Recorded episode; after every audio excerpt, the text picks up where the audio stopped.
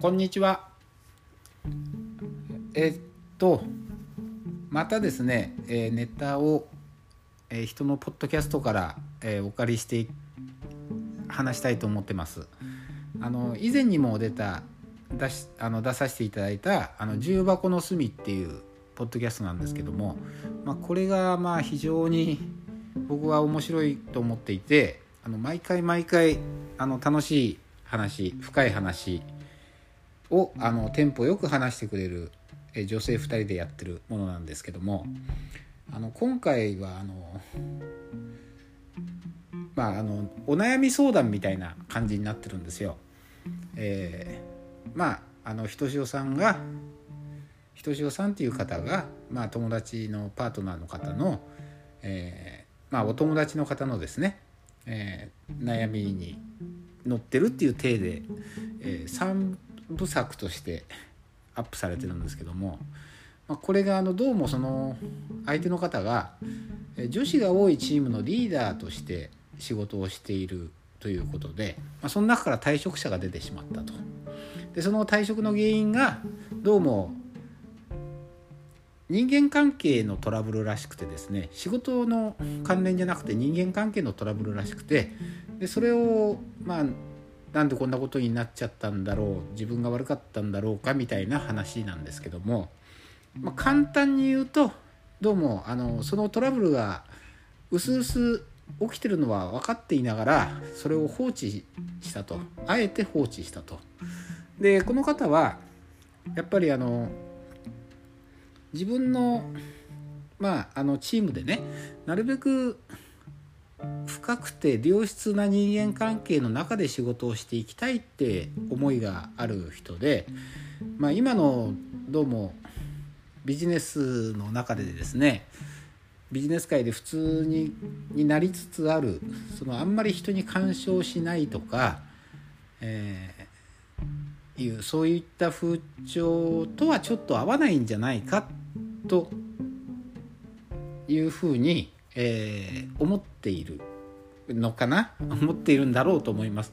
えーま、でそれをあの自分が自覚しているので、まあ、あえてその首を突っ込まない、まあ、リーダーの立場でありながらあえて首を突っ込まないとかあの当人同士で解決してもらったらいいんじゃないかみたいな、えー発想だったらように僕は聞きました。僕には聞こえました。これをですねあの相談に乗ってる側のまあこのひとしおさんが、まあ、あの一つの 一つのなんていうのはあの相手が喋るたんびにビシビシとまあ本当に切っていくんですよね。あの本当にあのカミソリのような切れ味でバシバシ切っていくとそれももう間髪入れず切っていくみたいな、うん、まあこの2人のその関係性の深さっというかあのとにかく相手のことをよく熟知しているがゆえにこれだけ的確に、えーテンポよく切っていけんだなと思いました。なんかこうこの問題についてこの人はこう言うだろうなっていう答えを予測してるぐらいのスピードなんですよね。まあだからあの全部分かっていながらその問題も分かっていながらジレンマも分かっていながらこう切っていくこのなんていうのかなあの鋭さそれこうそれから的確さこれが非常におもし聞いてて面白かったし、まあ、すごい才能だなと思いました。でまあ、あの詳細はですねあの僕あんまり僕が喋って誤解があってもいけないのであの聞いていただいた方がいいと思うんですけども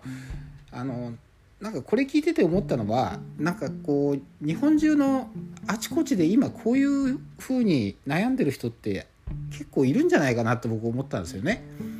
なんかあのえビジネスライクっていう言い方がありますけどもどんどんこうなんか仕事の仲間の人間関係っていうのが薄くなりつつあるなもうなってるこの今の世の中の中でですねこういう義理人情みたいなものは、まあ、どんどんこう排除されてって、まあ、その方が仕事には逆にねあの良かったりもするわけで、まあ、そういった世の中が進んでいく中で、えーこのコロナでまたその勢いが一気に加速してるように自分には思えます。そんな中でこのまあ、ひとしおさんのパートナーがね感じてるような、えー、思いを持ってる人がなんかたくさんいるんじゃないかなそれでこうやってジレンマに陥ってる人がたくさんいるかなと。であの働き方も自由になり、えー、自分の何て言うのかなこう働き場所をですね最適な働き場所を求めて、えー、転職する人も多い今のこのご時世ねあの、まあ、チームをまとめる立場の人っていうのは、まあ、いろんな悩みを抱えてるのかなって今思ってます。まあ、だからこそのなんか最近の傾向で、えー、ワンオンワンとか、まあ、僕は、えー、そんなあそんな風に企業が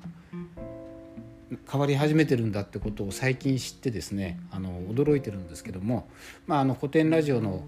古典の会社でもそのワンオンワンを十分時間をかけてやってるとかお互いのことをちゃんと理解しようよとか、まあ、そういったことがまあまた原点回帰というかえ日本企業のまあ、昔の良さ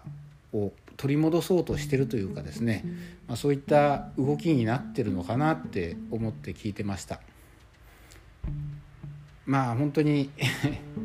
いろいろと今本当に過渡期だと思うんでこれからこの社会がどう変わっていくのかっていうのはものすごくこうウォッチしていかなきゃいけないなって、えー、また改めて気づかされたような回でした。えー、よかったらえー、聞いてみてください。まだ聞いてない方いたら聞いてみてください。非常に面白いやり取りです。あり、えー、と聞いていただいてありがとうございました。